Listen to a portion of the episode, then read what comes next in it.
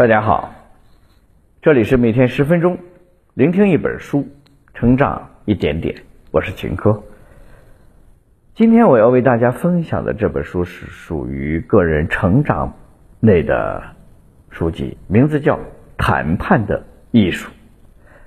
在谈判中，我们应该抱有真诚的态度，使用有效的策略进行谈判，只有这样才能达到最好的谈判效果。《谈判的艺术》是一本介绍谈判技巧类的指南书。通过阅读本书，我们能够了解如何礼貌、有说服力且富有成效的和他人进行谈判。本书的作者为杰勒德、尼龙伯格和亨利·卡罗莱。杰利德·尼罗伯格拥有哈佛商学院企业管理学硕士学位。和南加州大学心理学的学士学位，他在一九八一年获选为美国谈判学会的会长，曾任美国总统比尔·克林顿的首席谈判顾问，被乔布斯誉为谈判训练之父。迄今为止，杰勒德·尼伯格隆已经出版了二十多本关于谈判的畅销书。亨利·卡莱罗有着世界顶级谈判大师之称。他还是美国商界和政界的高级谈判顾问，从事专业谈判工作近三十年。亨利·卡罗莱拥有丰富的实战经验，他的代代表作品有《赢得谈判》《实用谈判学》《谈判的人性面》等等。通过本书的聆听，您将获得以下三个层面的提升：一、谈判的定义；二、成功谈判者所具备的特质；三。行之有效的谈判技巧。下面我会用大概十分钟左右的时间来为你讲述本书的精髓。在日常生活中，我们有很多场合都需要进行谈判，比如某销售正在绞尽脑汁的想要谈成一笔大生意，那么接下来他与客户的交流就可以说是一种谈判。迄今为止，市面上还没有一种普遍适用的理论能够指导每个人的日常谈判活动，所以我们常常为如何谈判而发愁。尽管如此，我们仍然可以通过学习掌握一些有效的谈判技巧。首先，我们来看本书的第一个部分的内容。我们要明确谈判的定义是什么。要给谈判下一个准确的定义，并非容易的事儿。因为谈判的内容极其广泛，人们很难用一句话准确的表达出谈判的全部内容。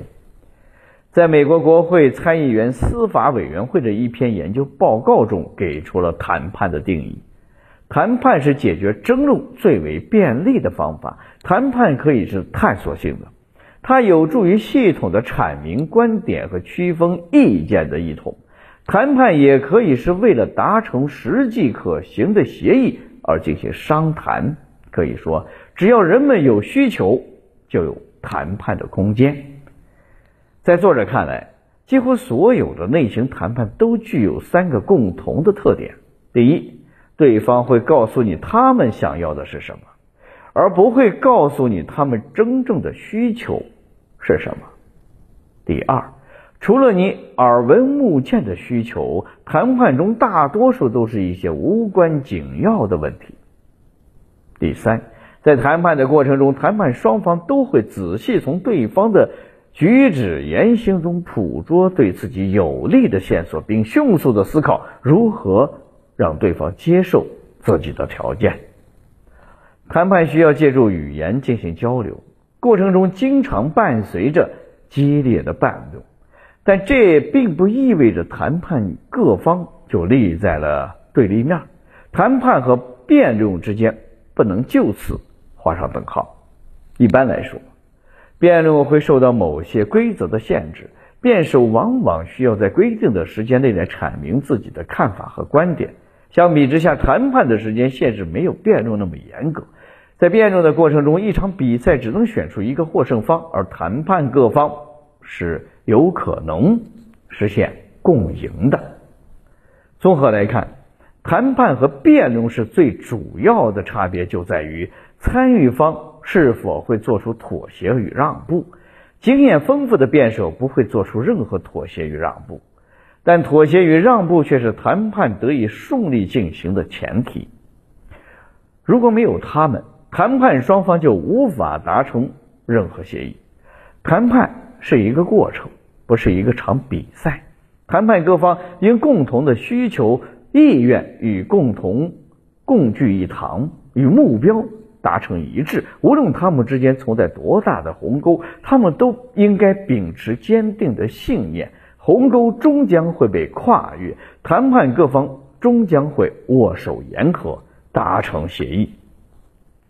了解了谈判的定义。第二个部分，我们来说一说一个成功谈判者应该具备的四种特质：一、正确的提问。一位专业的谈判者往往也是一位心理专家，他需要具备发问的技巧，能够提出打动人心的问题。一个恰当的提问能够推动谈判的进展，促使他人按照提问者的语境去思考问题。但如果提问不当，将会引发诸多的问题，使提问者陷入困境之中。有效的倾听，倾听是沟通过程中的强化剂。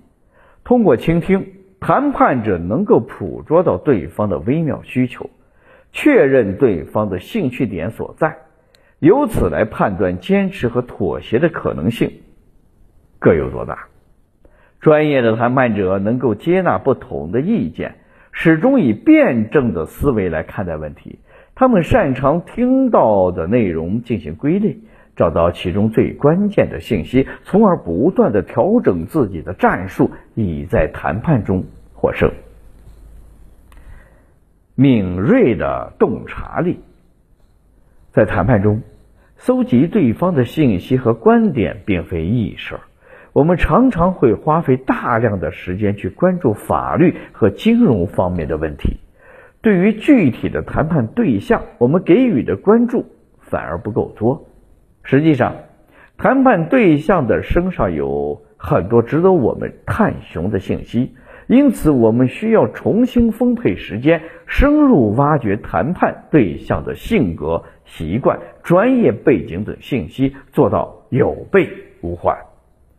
具备领袖品质，某种程度上，谈判也是日常生活在商业领域的一个缩影。因此，一名成功的谈判者，同时也是一名出色的管理者。在谈判的过程中，你必须时刻牢记自己既要扮演着谈判者，也要扮演管理者这种角色。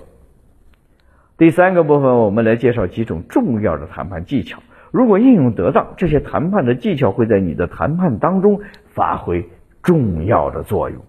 第一，克制。克制通常意味着强忍焦虑，等待时机。即便面对对方的迷惑，也能保持冷静。在谈判中，有时一方会故意激怒另一方，以此来让对方分心，阻碍谈判顺利的进行。有时一方会积极的满足另一方的需求，以诱惑对方达成协议。对于这两种情况，克制都是很好的应对策略。在应用克制策略之前，你应该仔细评估自己的一个个性、判断力以及价值体系，因为克制力需要长时间的练习才能被掌握。即便是那些最有经验、最专业的谈判者，也会在紧急情况时。放弃这一策略。第二点，沉默。沉默是谈判中极具影响力的一种手段。谈判者应该清楚何时需要停止谈话，何时应该大胆的表述。谨记本杰明·迪斯雷利的警告：在生活中，最重要的就是要懂得什么时候去获取某种利益。经次于此的，就是懂得应该在什么时候放弃某种利益。第三点，出其不意。出其不意策略可以在谈判的任意阶段使用，其表现为手段，观点和方法的突变改变，这种变化往往是戏剧性的。作为谈判者，你可以尝试先压低嗓门，放慢语速，然后忽然再加强一下语气。这种说话的方式可能会给对方带来较大的震撼。当有人试图激怒你的时候，你应该像一个柔道大师一样，不直接对抗对方的攻击，而是借力打力。把对方的能量转化为自己的优势，在谈判桌上，一个真诚的笑容也许能够让对方的好斗情绪土崩瓦解，从而达到不战而屈人之兵的谈判效果。第四点，继承事实，应用继承事实策略谈判可能会存在风险。因为这一策略逼着你抢先采取行动，以达到有损于对方的目的。换句话说，使用该策略就意味着你同意或拒绝了某些谈判的内容。接下来，无论谈判进程如何发展，你都只能祈祷对方按照你的想法去行动。因此，明智的做法就是实施策略前先评估一下策略失败的可能性以及可能带来的后果。第五点，温和避让。温和避让策略通常被应用于拖延谈判的进程。使用该策略能够迫使对方给你提供更多的信息。你可以尝试使用如下的方式进行提问，比如：你能详细阐述一下你对我方愿景的感受吗？在对方回答这个问题的时候，你就赢得了准备下一步计划的时间。在某些情况下，温和避让策略特别的管用，特别是有人试图在谈判桌上把责任推到你头上的时候，此时适当的表达歉意，有助于你打破僵局，找到谈判的转机。除了以上五点，作者还介绍了假撤退。背道而驰、试探、限定条件、制造假象等等的谈判技巧，这里就不一一介绍了。读到这儿呢，这本书的内容我们基本上已经了解的差不多了。下面我来为大家总结一下。第一个部分，我们介绍了谈判的定义：谈判是解决争论最为便利的方法。谈判是一个过程，而不是一场比赛。第二个部分中，我们介绍了成功谈判者所具备的特质。一个成功的谈判者往往能够提出正确的问题，在谈判中有效的倾听，具备敏锐的洞察力和领袖品质。第三个部分，我们介绍了几种行之有效的谈判技巧，包括克制、沉默、出其不意、继承事实和温和避让。以上就是《谈判的艺术》这本书的主要内容。